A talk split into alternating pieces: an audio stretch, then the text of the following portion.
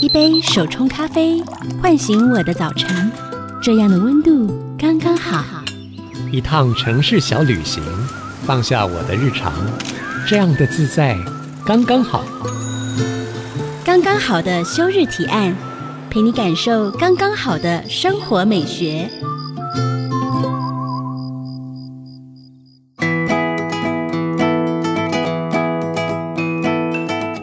收听的是 IC 之音竹科广播，刚刚好的休日提案，我是主持人邱轩。不晓得听众朋友们在每一趟旅行展开之前，你会给自己设定好这趟旅程的目的地吗？我说的不是具体的目的地，而是你心里想要获得什么抽象满足的目的。那今天呢，我们邀请到的就是出版了两本畅销书，里斯本。没落的美感与街上的哈瓦那的旅行作家细腿男，细腿男在他的粉丝专业说，旅行不在乎意义，而是尽情感受途中的枝微末节。今天就请细腿男跟我们一起聊聊他的旅行 style。欢迎细腿男。大家好，我是细腿男。细腿男，嗯，细腿男为何叫细腿男呢？啊，细腿男其实是我在二十五岁的时候，然后因为我是第一次要算是去。美国 long 呃 gap year 这长途旅行，嗯、那时候我想说我就开始想要记录，所以我是那种部落客的始祖之一。因为因为那时候才是有那种什么 Gigi Gaga 电子报的那个年代，天哪！然后我就想说，那我要取一个比较响亮的名字，因为那时候流行什么眼球先生啊，什么先生什么什么，啊、我就想说，那我要取一个反差萌的，因为我就是腿一直都是很细的，遗传到我妈妈。所以我就想，哎、欸，细腿男好像有点反差的感觉。嗯，他一直从二十五岁用到现在四十五岁了。对，所以有时候叫自己细腿男，其实有点害羞这样。但是并不会。对，但是大家已经比较熟悉，有些粉丝、一些读者已经熟悉这个名字，所以就继续沿用下去。我想是所有女生都很羡慕的 细腿男吧。连我以前国中老师看到我都觉得，哎、欸，你的腿真是太羡慕了这样子。所以现在大家都叫你细腿男，你可能忘记你的本名是。对，有些人就有时候会看听我的绰号去辨别是哪边的朋友这样子。所以其实我觉得啊，我自己在看，因为我们是很久以前的 同事朋友。我其实自己在看细腿男的粉砖的贴文的时候啊，其实我不知道大家在看 FB 是什么心情，就是滑滑滑。可是我其实看到细腿男的东西，我其实都会停下来。嗯，我觉得。我现在才知道你有在 follow 我的粉丝，有有有，因为我很少贴文的人，可是我其实都会看一下大家动态，我觉得很有趣。可是我我会很认真看你的东西，是因为我觉得，因为你的文字啊，嗯，就常常会有令人家就是会心一笑，或者是我在心里就大笑。OK，因为我看你就是粉专之前有一篇文啊，你就说，话说这阵子乍寒还暖的天气。本来以为你开始要多愁善感起来了，然后下一句你就写说，就好像家人相爱相杀的关系，然后我就心里想说，哦，你这个反差真的是太有趣。其实我觉得你的文字就会让人家觉得，哦，很想读下去。你想要表述的是什么？再来是图片，因为我我觉得现在是一个视觉的时代，对对。然后其实很多图片现在都会走的很艺术风啊，黑白反差很大。可是我很喜欢你的图片，是你的图片里。里面有一种温暖的感觉。OK，谢谢。因为其实我的文字跟照片的养成，就是我一直很喜欢拍旅行跟拍照的人。然后从慢慢的一直生活记录之后，我后来其实我后来成为旅游杂志的记者。嗯，对。然后开始从布洛克，就以前布洛克的写法就是一些比较简单、比较直白，或是比较搞笑，会放一些贴图这样子。然后慢慢的，哎，突然到了旅游杂志的时候，你开始要换一种别的写法，就是你必须要用更多优美的文字，像你。之前也做过杂志嘛，就优美的文字去铺陈，去描述那个情境。那我会觉得我的特色就是我刚好具备两种，两个条件都有。嗯，所以我觉得我就是别人常常给我回馈，就是我好像也可以很温柔、很很抒情的东西，可是我也有我的幽默感在。对，我觉得这点很特别，而且是在这个时代，在看你的粉砖贴文的时候，我觉得都是蛮有趣的哦。而且，其实你透过文字跟影像记录下来的每一个地方，我觉得对我来说都很有旅行感。而且，既然自己刚刚讲说，旅行对你来讲是一个很重要的事情，那你自己会怎么样去定义你的旅行呢？嗯，旅行久了之后，我会分成两件事情，嗯，一个对我来说是一个旅行跟度假两个。旅行跟度假有什么差别？对，我先讲旅行哈。旅行就是我比较倾向一个人出走，嗯，然后一个人去看世界，去不同国家，去有不一样的体验。然后那时候我通常习惯一个人，或者是习惯说可能找当地的朋友，嗯，或是即便是台湾朋友一起去，我们通常不会同进同出。例如说，可能去一个礼拜，或是去十天，不太会同进同出，或者是说可能是他们中途加入或怎么样。啊，就我比较难。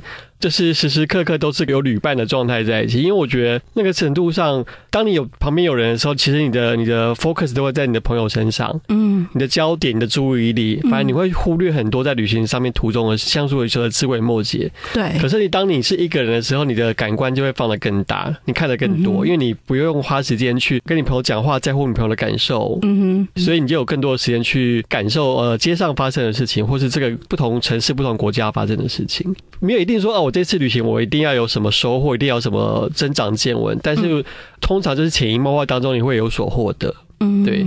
但不过至于度假来讲，就是你要放弃自我，就是就是你跟家庭的旅行。哦，你就把它定义成度假，对，就是 对，就是你好像你也不用说你一定要去看什么去看什么，然后你也不用说你想要怎么样，然后反正就是如果跟家里在出去玩，你就是大家开心是最重要的，然后你就是没有个人的意见，你就是不要太多意见，然后 重点是陪伴，重点是陪伴，对，陪伴家人，就是什么都无所谓，哎，没去看什么都没有无所谓，没去吃什么好像也无所谓，所以就是整个很放松，或是其实我去泰国就是有一半一半，因为泰国就是软烂。嗯，我常常就是带了相机，然后想说哇，不行，我这次去我要拍很漂亮的街拍什么什么的。对，但是一去泰国呢，就是一个烂暖的状态，就是哎、欸，就是去在旅馆，然后有时候旅馆又很好，又有游泳池啊，或什么，对，然后又是小吃什么的，然后就会觉得好像也没有真没有必要这样拍。嗯，对，所以通常例如说，可能泰国就东南亚国家比较 relax 的地方，我就会比较度假感比较重，我就不会去特别想说，哎，我要干嘛，我要干嘛，我要特别做什么事情。所以这是对我来说是有旅行跟度假的差别。我觉得你这样区分其实也蛮好的，我从来没有想过这样子哎，嗯，因为我们常常有时候想说，好像旅行你就是要有一个伴。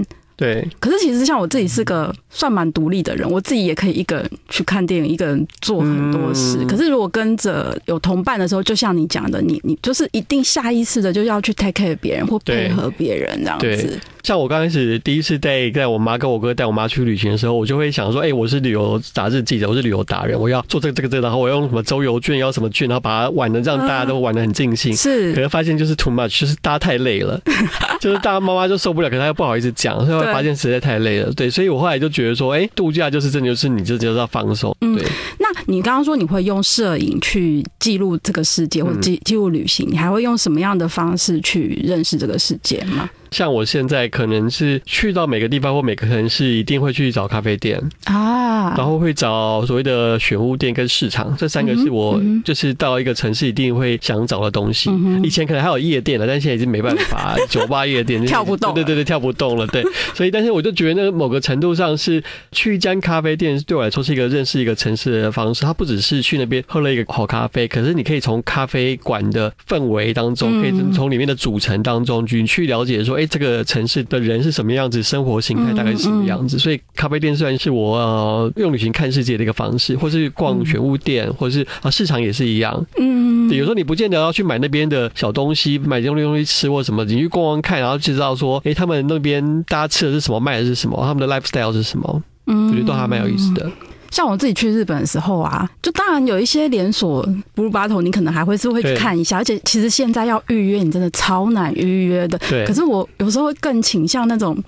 你会说奇怪，怎么有一个女孩子，然后跑去人家当地，然后外面有人在抽烟的那种咖啡店，然后可是我就想说，那就是他们 local 的生活方式啊。我觉得那种咖啡店就对我来说很迷人，我就算只是去在外面绕一圈，或是里面走一走，我都觉得很棒。对对对，对啊。像我有时候去，因为我通常我一个人旅行的时候，我就会住比较平价的那种，可能甚至是背包旅馆，然后或是单人房，反正比较年轻一点的。我通常就是去那边，我开始 check in 之后，我就会找一个看起来好像蛮入时。的就是蛮像跟打扮什么都还不错的年轻的那个柜台的人，对，我就问他说：“哎，你就是我想要请你推荐附近有什么好玩好好吃的？”那通常他们会先推荐就是观光客，因为他们觉得说：“哎，观光客来一定要去这个这个这个。”然后我就说：“我不要这些东西，我要你自己去的。”对，例如说像我之前在好像在波多还是在哪边，然后我就我就问一个一个女生，然后我就说：“那你通常你以你自己来讲，你最喜欢的 bar 是什么？你最喜欢的咖啡店是什么？那你晚上通常会跟朋友去哪边 hang out？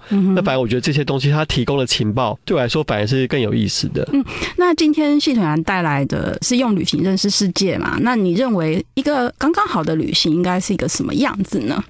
我觉得刚刚好的旅行，越来越觉得是比较勉强自己。嗯，那我觉得可能跟年纪慢慢增长有关。那以前在二十几岁的我们，就是就想要壮游，就觉得说我想要收集国家、收集城市的数目，然后你就是一趟旅行，可能是一天就一个城市，然后可能三天就换一个国家什么的。但我觉得慢慢的，随着我们年纪跟我们心态跟我们社会历练的改变，那我现在就觉得说，你要就是有自己的步调，然后这样才是因为你出国，很多人就是你为了放松嘛。那除非你是有别的目的性啦，但是如果你只是为了放松，为了为了去走走看看，我觉得就是用自己的步调。那像我现在就是更倾向用一种比较居游的方式去做，对，因为我觉得就是如果当你喜欢这座城市，可是你只能待个一天两天，你好像很难去真的了解这个城市的样貌，对。对，所以我通常可能一个城市我至少会待个三天，嗯，除非他真的是一开始我就觉得啊，这实在太无聊，我就会可能改变行程。可是我觉得当你要有点喜欢这个城市，想要了解它多一点的话，我就会想要多待一点，不勉强自己的居游，我觉得这是一个很棒的考虑的方式哦。接下来我们就继续请细腿男下一段分享，他连去了三年还意犹未尽的葡萄牙里斯本。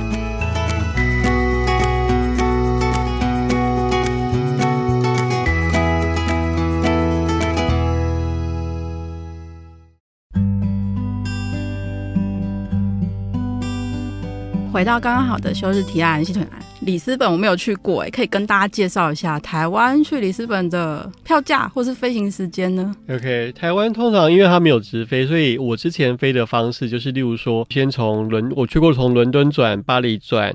然后马德里转跟阿姆斯特丹，嗯，那其实这个跟我的旅行方式有关系，因为通常因为我比较是自由工作者，所以我可以去长时间的旅行。然后假设我有一个月的假期，我喜欢去两种不一样环境的地方，嗯哼，因为呢，就是通常大家在长途旅行会有一个倦怠期，例如说我的倦怠期可能是在第三个礼拜之后，我常常睡起来就会发现，哎，我是谁？我在哪里？现在是什么时候？或是你已经开始对一些事情已经觉得不那么新鲜了，嗯，因为你一直在看一样的东西，所以我通常会挑，就例如说，可能是一个很摩登的城市，啊哈，或是很比较先进，然后比较时尚的城市。然后在另外一个城市，就是可能比较 laid back、比较轻松、比较慵懒的城市，反差大一点。对，反差大一点的，对，所以我常常会，例如说，可能是阿姆斯特丹，然后葡萄牙，或是伦敦、葡萄牙、布里斯本这样子。然后两个礼拜，两个礼拜的。对，类似这样子。哎，我看一下那个飞行时间，好像都要二十几个小时。因为其实到欧洲转机就是是三十四左右了。嗯，对。但是我觉得长途飞行就是这样，不然就是另外一个中转的好处就是你可以稍微休息一下，转换心情这样子。而且现在。票价也好贵哦。对，现在开始有一些便宜的票价，但是都是像厦门航空，嗯，对，或是对岸的航空，其实现在开始有一些比较便宜的。你今天就是要带我们刚刚好休日提案听众飞往里斯本的 Captain 哦。对，对，对，你会怎么跟大家介绍里斯本呢？好，我觉得里斯本就是葡萄牙，其实现在呃已经算是蛮热门的一个旅行地点。嗯、那不过当我在第一次去，大概二零一五年的时候，它还没有那么多观光客，甚至没有那么多亚洲人。然后那时候其实我会。刚开始我会喜欢，我会去里斯本的原因其实蛮妙，就是我在越南自助旅行的时候认识一对葡萄牙情侣，就是跟我们在一起去下龙湾的一个 day tour 这样子，然后我们就认识他们，然后我就发现其实葡萄牙人其实很好客，嗯，都很友善，然后某个程度上去跟台湾人差不多。嗯，后来他们就邀请我说：“哎，你可以来葡萄牙来找我们玩。”就是结束之后，然后他们就一直在对岸这样子。对，然后就是他们甚至好到，甚至他们还要帮我查机票，我们就开始。多方会议啊，对，因为我就觉得，其实旅途当中其实很容易，如果一个人旅行很容易认识外国的朋友，就是在旅途当中。但是呢，通常你要把握那个保鲜期，冲劲，对，就是三个月左右到半年，就是在半年以后，假设你没有再联络的话，就是就不会再对对对对。然后我就那时候好，我要趁就是就是还新鲜的时候，我就后来我就买了一张机票去葡萄牙。然后我后来发现，葡萄牙是我非常喜欢的地方，就是因为。它让我感觉很舒服，然后它很多地方的 temple 跟台湾是有点像。例如说，我常去巴黎或者是去伦敦，它是一个很大的城市，然后有很多很新鲜、很刺激的事情。是，但是我常会觉得，我一个人去的时候，我觉得我好像不属于那边，我的存在感非常非常低。嗯哼，我没有觉得很自在。虽然觉得可能很好玩、很好买，可是我觉得没有那么自在。可是当我去葡萄牙的时候，我突然发现我的是可以很放松的。嗯，那加上葡萄牙其实它的物价，呃，相较于欧洲其他城市不高的，所以你就是花钱可以花的很放心。嗯哼，你不用那边一定要什么，我去超市买东西做，然后每天要去什么去做早餐。对，我觉得法国的时候你就真的一定要对，然后你的心态更会更舒服一点。对，然后再来就是第二点，就是我觉得，因为我比较喜欢那种有老灵魂的城市，嗯，对，像是葡萄牙，像是古巴这样。那葡萄牙有一个经过大航海时代的一个一个位，对对历史背景，所以它很多是它的东西现在是有很多是残破，可是残破当中有它的美感，嗯，像是它很多的城堡，像是它很多的彩色的花砖或是蓝瓷的壁画那些的，嗯，那我觉得这些东西都是让我觉得哎很眼睛为之一亮，然后甚至就是常常是走一走走到转角会突然有很漂亮的一个房子，或是很老旧但是外面有很多漂亮花砖的房子。嗯，那再来就是它有很多的街头艺术，就是涂鸦艺术。嗯，我觉得那也是葡萄牙他们政府在设计的，就是他们会找很多艺术家去那边创作。对，所以常常就是去那边之后，然后我就会开始期待说，哎，我走到那个转角之后，会不会发现什么东西？发现新的东西。对，所以我。前两次去，我就一直开始在收集不同地方的涂鸦，然后跟花砖，跟花砖的花图案。所以其实我后来我收集了大概三百多种不一样的花砖的图案。嗯，对，因为就收集完之后，哎，什么越来越多，就觉得哎，好像蛮有意思的。怎么有这么多花砖的 pattern 可以收集啊？对，然后我就是。我就是因为有这种想法，然后就开始慢慢的就是每次看到一个就拍拍拍拍拍。而且他的那个 pattern，我看就是有一些是很复古的，然后有一些却很现代。我我其实很讶异，还有包括他的壁画，我从你书上看到，那壁画可以很古典或是很美式的那种风格，可是也会有很细腻的、很传统。我觉得这种新跟旧的融合，好像那个生命是交融在一起的感觉。对，对，对，对，所以我觉得葡萄牙是一个有很多事情发生，有很多东西其实值得去发掘的地方，所以我蛮喜欢的。嗯，刚刚有提到说，你觉得他们的生活方式跟台湾蛮类似的，这点怎么说呢？首先呢，他们其实很多食物方面，我觉得跟台湾也有点像。嗯，让我讶异的，他们吃也是吃那个鸡爪，啊，他们也吃鸡爪，对，然后他们也吃炸猪皮，嗯，类似这样的东西。所以他们菜市场其实跟我们。菜市场诶、欸、不太一样，可是我觉得他们很多东西的料理。他们吃顿饭嘛，他也、嗯、也吃那种就是像是排骨饭，嗯，猪排饭，所以我觉得很多吃的东西，感觉上我在那边不会就觉得说啊，我一定要刚好很想要台湾的食物或什么什么的，嗯，对，你就会觉得比较舒服一点。料理方式可能跟台湾比较像一点，对，对，因为其实你是在那边居游嘛，对，算那所以他们自己的休日休息的时候都做什么呢？他们休息的时候，如果是有太阳的话。他们就会去散步海边啊，游泳啊，然后蛮享受户外的，因为他们也毕竟也是拉丁民族嘛，嗯，所以蛮享受户外的生活。不然的话，就是在室内的话，他们就很喜欢就是聚会，然后聊天，就是朋友来家里这样子。对，然后我觉得葡萄牙人话很多。他们就是真的是聊不完，这不就跟台湾人一样吗？对，然后就是例如说，像我之前住我朋友家的时候，有时候早上出门的时候，我就想我礼貌性的就是他们就要跟他们聊一下，对，就是两个两个快两个小时都走不了。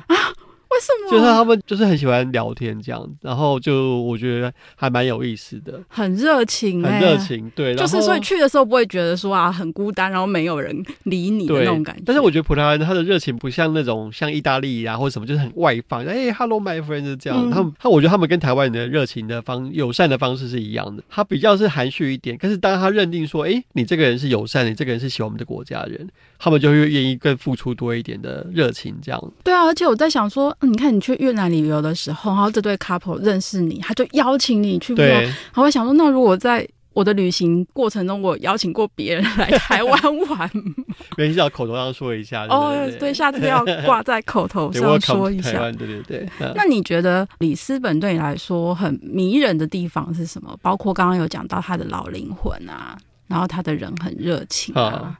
我觉得最迷人的地方哦。其实我在刚才也也稍微提，例如说，它可能物价，因为物价真的就是很友善，嗯，就是我们其实台湾人真的去欧洲，就是一天到晚就是要省吃俭用，真的，对，那可能或者是说，呃，只能把那个钱花在可能一两餐，然后吃的比较好一点这样。你唤起我的记忆了。然后它的蛋就是你的蛋挞，蛋挞就是非常非常好吃，然后每天就是大概四到六颗起跳。所以去居游两个礼拜，可能要胖个五公斤。但是你会一直走路，因为里斯本是七丘之城，它就有不同的山丘组成的，组成的常会走到想生气。但是它就是一种，就是就是啊，又漂亮，但是觉得啊，天哪，就是有时候走到铁腿这样。对。但它有没有一些文化冲击的地方，让你觉得比较不习惯的？欧洲或是那种南欧的，他们就是吃很晚，嗯，他们常常吃饭就是那种九点才开始吃。然后一直吃吃吃吃，然后他们其实都还蛮晚睡的，嗯，所以有时候就是慢慢要把自己身体调到那个时间点。那第二个，我觉得里斯本或是葡萄牙对我来说比较有一点点负面的，就是他们狗屎很多哦。对，他们好像没有那个习惯。嗯哼。对，所以我觉得如果市区闹区还好，可是如果你因为我是住在一般的住宅区，嗯哼。所以就看到就是比较那个要注意一下，对对对对。但是我觉得其他的东西好像没有太文化冲击的部分诶。嗯，对。那我自己觉得啊，就是疫情后吼，我们都会说时间照刚那 boy 嘛，就是时间飞逝啊。你觉得拜访里斯本这座城市啊，有机会为我们台湾当下的生活可以带来什么样不同的生活思维吗？我觉得就是慢呢、欸，慢哦、我觉得他们步调还是慢。他们的步调的慢，嗯、呃，你觉得对我们来说有什么？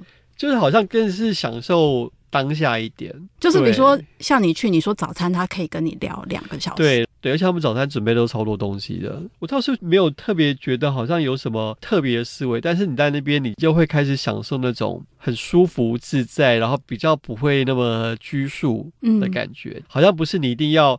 多急着去看看看看看，反正你会那个环境，你会让你整个人慢下来，嗯，去享受当下的气氛，这样子。嗯、对，就是身处在飞快时速的台湾，如果你想要体验慢下来感觉的旅行的话，也许里斯本是一个对然后很好的选择。然后通常我我的某个旅行的仪式感就是我在里斯本的时候，我不管白天我去什么行程，那晚上我呃傍晚的时候，我一定会到特如河，嗯，去散步。对，对我觉得那种就是一个某种收心的感觉，然后就是。散步，然后看看芸芸众生，然后看看大家，就觉得哎，很舒服，很缓慢，这样子，我觉得很不错，很棒。谢谢谢腿男带我们神游充满迷人旧时光的里斯本。休息一下，我们稍后回来。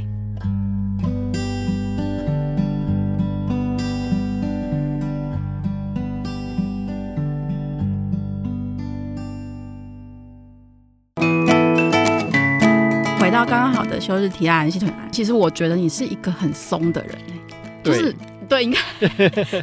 我的意思是，其实我觉得面对事情啊，我觉得你没有非怎样不可。就像我在呃你的书上看到说，你去里斯本的时候去一间理发店，然后你说你等了一个里斯本的时光，我觉得超有趣的。可是你又等了第二个里斯本的时光才轮到你，就前面的人不急嘛，那你也就没什么好急的。对，就是通常我的心思可能是很细的，可是我实际上的决定或是行动。可以是是很松的，因为因为我觉得这也是跟可能旅行比较经验比较多的时候，嗯、你会发现其实这个世界上好像有各种的生活方式，而不是因为可能有时候就觉得台湾就会有一种框架，就是好像你到了什么年纪就要有什么身份地位，应该要做什么事情。可是当你去更多地方旅行，而且是像我是因为旅游杂志记者，所以我有机会去采访世界各地不同的产业或是人啊或什么的，你看了很多之后就发现。好像大家都可以用不同的方式过得很快乐，嗯，对，所以所以当我去旅游的时候，我其实就会比较就松一点，就是没有说一定要干嘛干嘛这样子。嗯，所以其实你也可以，就是比如说行程你本来规划好，但是临时调整或怎么样，你都可以接受。可能年轻的时候是不行，就是一定要把它走完。啊，可以调整，但是我坚持一定要把它走完。嗯，但现在就是心有余而力不足，就觉得 算了，就是好吧，就是这样吧。其实我会觉得说，反正你再怎么冲，世界那么大，你永远都冲不完，嗯、不完那也不如享受当下，然后看怎么样这样子。嗯，那去旅行的时候，你一定会带的东西呢？一定会带相机吧？对，然后相机的话，我通常就是带，呃，以前都会带到一个单眼，然后一个备用机。然后三颗镜头，然后就把自己累死。哪但是呢，我又是一个很爱逛街的人。等一下，可是你你带相机出国，你不是都要背在身上吗？对，所以我就是背着重相机逛街的人。哦，我因为我也喜欢买东西，所以就很痛苦。所以我后来就折中，就是我通常例如说旅行呢，我会特别挑一天，就是逛街日。嗯，就只带了一个备用的小相机。嗯哼。那天就是专门就是火力集中在购物上面，所以大家可以把采购行程 安排在同一天。对对对，不然以前就是你要试穿衣服什么样，你要背着相机，然后脱下来还要怎么样，怎么样，真的麻烦。超麻烦。对，所以相机是我必备的。好，另外我会必备的呢，就是出国的话，我会必备的是那个七七乳加巧克力。为什么？因为它是非常好的国民外交。因为我通常有时候我都是去住国外我朋友家。对。对，我也试过，我带过七七乳加，带过。可乐果带过虾味鲜，是七十五家的评价是最高，因为国外也是巧克力嘛。嗯嗯，对，因为其他的零食他们可能吃一次尝鲜，但不见得会很喜欢。是，可是七十五家几乎是零负评的，所以我每次出国去长途旅行的时候，我就都会买一包，因为它也是很很好的零食充饥，然后补充热量的东西。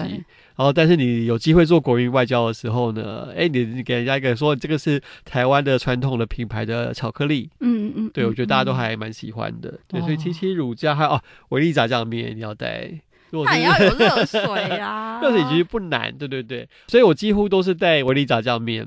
如果是泡面的话，嗯，对。然后有一次，我突然在里斯本的华人市场竟然发现了有卖，真的假的？对对对，该不会是你去影响了他们吧？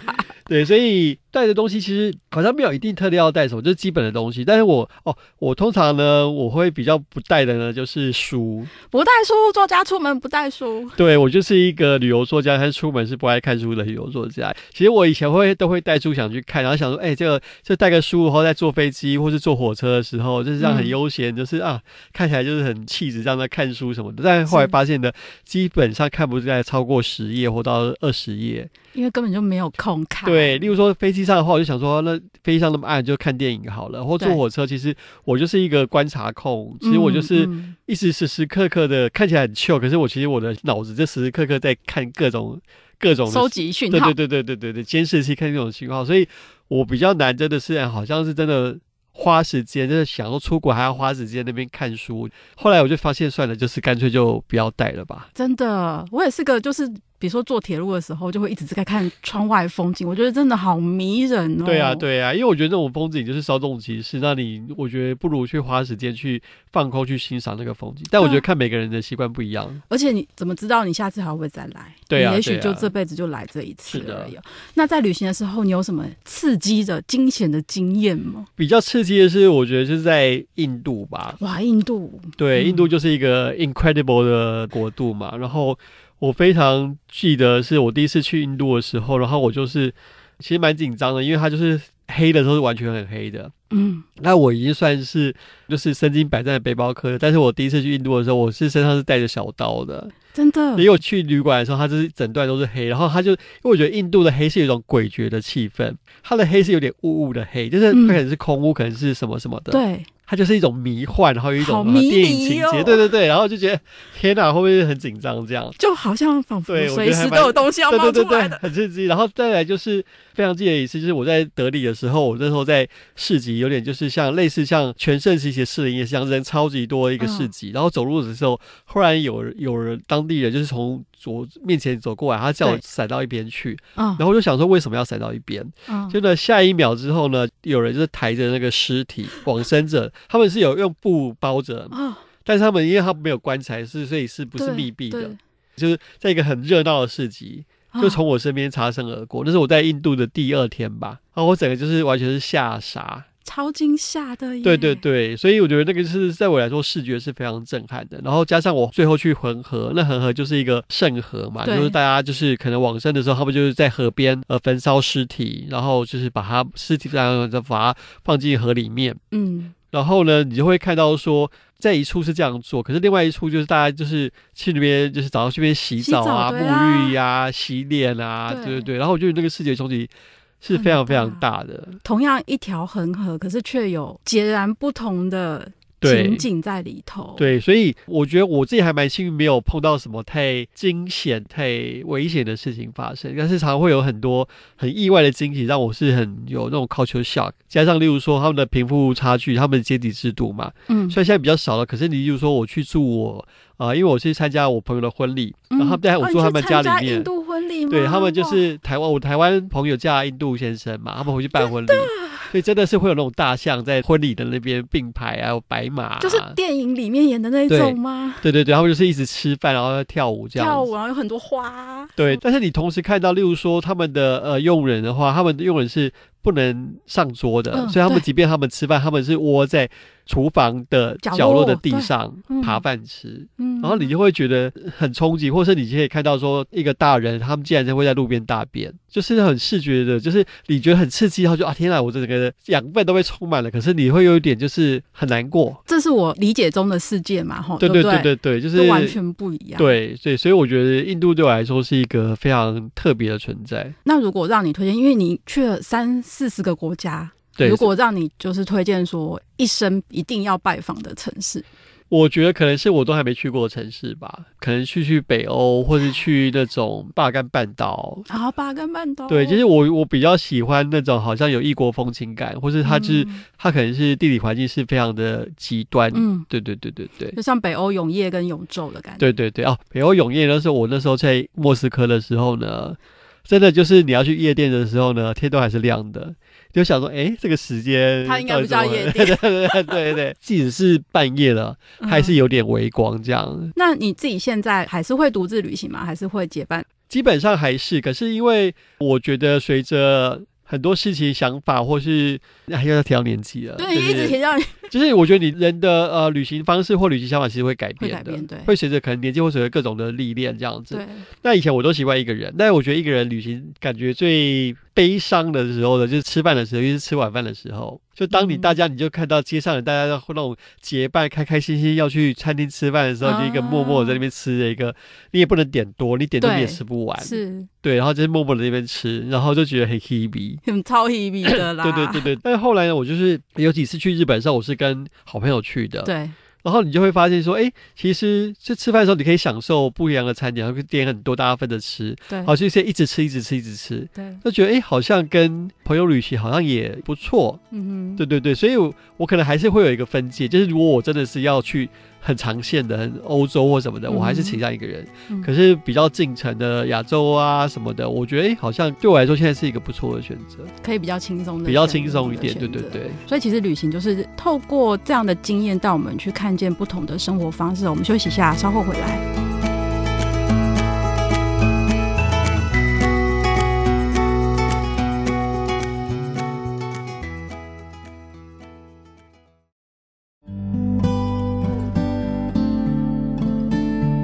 到刚刚好的休日提案，今天是跟很会旅行的细腿男，然后聊一聊，就搞得我很想要 赶快来订一张机票，规划一下下一次的旅行。好多地方想去哦，可是细腿男你自己哦，在旅行的时候拍照啊，嗯、你是怎么拍照的？就可以抓到那些好像很迷人的瞬间。嗯。因为其实就是我是一个非常爱拍照的人，那但是我通常旅行的时候，嗯、其实我有点处女座情节，就是我是心思很细，嗯、然后我是一个观察控，嗯，然后可能大家在旅行中在路上走，可能是看同伴或看哪边有吃的，可是我会看到，例如说我会看到这个远方的老阿伯或者老太太，嗯、然后或是很多很细微的东西，因为我会觉得说，其实这些细微的东西就是。它是构成一个整个城市特色的一部分，也是构成你对这个城市的感受的一部分。部分所以我非常喜欢，其实也享受这样子的观察。然后，所以我在拍照的时候，当然我会拍一些所谓的古迹或是一些打卡景点，那我觉得那是不可免俗的。但是，我觉得真正会让我怦然心动的画面，常常都是一些很日常的，就城市当中日常的风景。所以我常会。呃，为了一个点，就是它可能只是一面墙或是一个转角，嗯、但是我觉得很有味道，就觉得说不行，这这么有味道的东西，你一定要一个人走过去。你就是在等那个人吗？对，你就会在等，然后你可以等，哎、欸，这个人长得好像不是不 OK，不 OK，或者跟我的画面不搭，对，画面不搭，对对，跟我想象的，所以常会为了就只是拍下街头的一个风景，然后去做做一些等待。但是当你拍到那个照片的时候，你就觉得这个等待要值得的。我觉得这是应该是居游最大的好处，因为当大家试着把那个行程拉松一点的时候，你就更有时间去做你想要做的事情，然后让自己跟那个环境可以，应该是说同步，可以慢下来。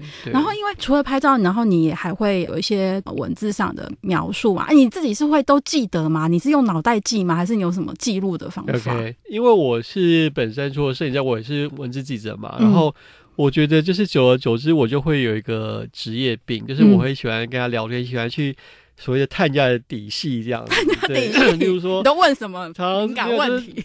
就常常，例如说，在吃饭或是跟那种就是 waiter 啊，或是什么理发店老板聊天的时候，就聊聊之后，就会开始。好奇说，哎、欸，他的生活是怎么样啊？然后除了从他们身上打听到一些在地的旅游情报或是店家情报之外，哦、所以你像你刚刚有讲说，你会问那个柜台的妹妹说，哎、欸，你自己通常都去哪里玩？对对对。然后你还会问他们什么问题？就是了解一下他们的生活，然后了解一下说，哎、欸。呃，例如说他们通常的人的作息，或是哎，例如说好，假设我去理发店，嗯，我就会想要了解说，那例如说葡萄牙人大概都喜欢剪什么样的发型，什么样是流行的，或者是我碰到一个年轻人，然后聊天聊聊，我就说，哎，那你们现在葡萄牙最红的音乐是什么？最红的歌手是什么？嗯嗯我就会常常会有很多岔题的，就是想要了解说，哎，因为大家可能都会了解说那种国际歌手，可是真的葡萄牙的他们听什么他们听什么？那我觉得对我来说是文化，这是一个文化一部分。对，那我就觉得蛮有意思的。哎，你很勇敢哎，你去葡萄牙，然后居然敢走进理发店，请他帮你理 理发。因为我就觉得啊，理发其实也是我，或是现在开始有更多的就是一个会做的事情。因为我觉得头发也是男生，嗯，剪坏了就。再长回来就有，也没关系。你可能只是丑一阵子，不然就戴帽子。就是我去古巴也被剪得很糟糕过，但想要算了，这是一个体验，而且成为我书的一个素材，或是拍照的素材。嗯哼，嗯哼对哦，所以我可能也是因为想要拍照，对，得到一个画面，我去做一件事情，这是也是成为我旅行的某一部分的一个。行程重点这样，嗯，所以其实大家应该就是可以放开心胸跟在地人聊天，对不对？市场啊，当然你也不是说你一开始就好像是问人家身家调查一样啊，嗯、你可能就是哎、欸、买个东西或什么的，喝杯咖啡，然后你当你感觉上那个人好像是友善的，想要跟是可以聊的，嗯，对，但也还是很多人都是脸臭臭或什么的，就那你就算了，嗯哼，对，还是会看一下人家脸色这样子。其实很多人就是，尤其当他认为你是善意的，你不是好像真的要调查什么。我其实就是他们也是很愿意跟你分享。嗯，那你自己拍照的时候啊，像比如说一些古迹啊、建筑那些，你都还是会去拍的吧？你你可以给我们的听众一些建议，就是怎么拍照、怎么取景，然后可能会比较拍出比较好看的照片。OK，我觉得拍照就是。同样也是因为工作关系，就是常常你拍照拍一个东西，你要有不同的视角，然后有不同的画面。嗯、对，就像大家看杂志一样，就是有很多可能远中近的概念。就例如说，我去拍一个古迹教堂，当然外观会拍。对，外观拍完之后呢，你就是它是大景远景。对，那你进去里面之后，你开始要找一些除了外观教堂里面的整个空间之外，你可以开始找一些中距离的东西。嗯哼，它可能是其中一个这种告解室啊，或是一个什么东西，一个比较中距离的特定的空间。对对对，比较小的空间。嗯好，接下来的话呢，你就是也可以拍近景，近景可能是他刚好有人在祷告，有人在点蜡烛，嗯，你要有不同的视角、不同的画面，这样让你的照片看起来就会更丰富或者更有故事性一点，而且更有层次感。可是现在手机这么发达，你还会背单眼出门啊？我觉得还是会，因为我觉得手机很方便，可是我觉得。单眼还是可以拍出它的那种就是温润的感觉，因为其实现在 iPhone 很多的功能，因为它的夜拍其实比相机更厉害。嗯哼。可是我觉得它的还是很厉。当然，如果你一般的拍摄，你只是一般人，就是纪念照，我觉得倒是无妨。可是如果你真的喜欢摄影的话，你还是会享受那种。好像用观景窗取景，然后用按快门的那种感觉，嗯、然后他们拍出来的东西其实也不太一样，而且拍的速度感也差很多。因为我们用手机就是觉得，哎呀，我就是可以一直拍，一直拍，拍无限拍。啊、可是当你用单眼的时候，你可能要调焦距、调光圈，然后怎么样，对对对，你你可能就必须要在这个瞬间让自己慢下来。对，所以我觉得就是看你的喜好。所以常常有人就是一天到晚要问我说，哎，他想要买相机，那你用什么？对对，然后我会跟他讲说，你先用手机。嗯，通常问我的人呢，最后百分之八十的人就是放弃相机，因为他们这种就是不会带出门。嗯，因为相机很重啊。对啊，所以通常我就说，你先不要买，你先想想看你到底有多少时间在拍照，你多爱拍，你真的很爱拍的时候，你再去买。不然其实现在一般用手机记录就很方便。所以你真的是很爱拍的。对，我很爱拍照的。我觉得拍照对我来说是旅行非常重要的一个元素，而且我现在常常是拍照先决去决定旅行的城市。有时候我选择的时候想说，这个城市会不会好不好拍？有什么我想拍的？嗯哼，然后去决定说我要不要去这个地方。嗯，可是我觉得那个拍照就不像我们说的相机先吃，因为现在都会说手机先吃嘛。呃、那那是一个可能记录当下，可是我觉得你用单眼拍的时候，其实那个拍的感觉是完全不一样的。对，偶尔还是会吃用用我的相机先吃，对对对，嗯、相机先吃。对，还是会快速按几张。对对对，还是先对对对。但是我比较不会那种，就是花很大的时间去耽误人家，因为我觉得也不好意思。对，嗯，那你说你用画面去挑旅行的地点，比如说有哪一些地点是符合你的？就是可能就像我讲的异国情调，或是它的风景是那种绝美的冰岛啊、嗯、挪威啊那种的，或是我没有拍过的东西，比较就想说，哎，很多东西可能日本很多地方我拍过了，或者什么的，我就在去的时候我就想说，哎，那我。花了这个机票钱，那我要不要去我没拍过的地方去，没去过的。对对对对对，因为每个人取决的东西不一样，有些人想说这个地方的东西很好吃，所以我要去。嗯，这个地方的东西很好买，有奥莱很好买。嗯、但对我来说，常常就是这个地方可能会拍出我想要或是我意想不到的东西，或我很想拍的东西，所以我要去这个地方。嗯，其实我以前认识细腿男之后，他一年要出国三四趟。对。全盛时期，全盛时期四五六趟都有，四五六趟都有可能。对对对，现在有慢下来了吗？现在缓慢了，缓慢了。现在好像是也觉得说，已经开始觉得好像也没有一定要为了去而去。对，对年轻的时候真的是为了去而去。对啊，有钱了，然后薪水发下来，就觉得哎、欸，好像或是突然有点假，有点空闲时间，那、嗯、我就想要去。对，但是现在我就觉得哎。欸好像也可以用另外的方式转换，然后去把自己的生活过得更好，生活品质过得更好。嗯、可能是替换一些家里的东西，然后把家里弄得更舒服，或是把你自己平常生活弄得更舒服。把钱花在这边，好像也没什么不好。嗯，那对你来说啊，做什么事情会让你觉得充电？充电了，嗯，或是觉得疗愈。对我来说，还是拍到喜欢的照片，拍照。对，或是去到一个好像觉得自己真的能很放松、属于自己的地方。嗯，就有些地方很刺激，可是你就觉得你不够放松，可能有很多感官的冲击，可是你不觉得你不够放松。可是有些地方，你就是觉得我好像在这边，我可以住在这边，我在这边可以，好像就是不用 care 什么事情。嗯，很自在，我觉得这对我来说是比较疗愈的。嗯，就是在旅行的过程中，如果可以找到这样的地方，就是对，或者是跟有时候跟路人，或是跟别人有一些好的谈话聊天。嗯，嗯对对对，我觉得这是很细微的东西，可是当你感觉舒服的时候，你就会觉得被疗愈到。所以，其实，在台湾生活的当下，每一个瞬间，你都有可能找到疗愈的时刻。对对对对对。我觉得看见一座城市的同时啊，我想更重要的是，透过这个过程，我们可以更清楚的看到自己一点点哦。让我们学细腿男一样，不疾不徐的旅行，不疾不徐的看着这个世界。也许你会看见细腿男眼中不一样的生活之美哦。然后，再次谢谢细腿男。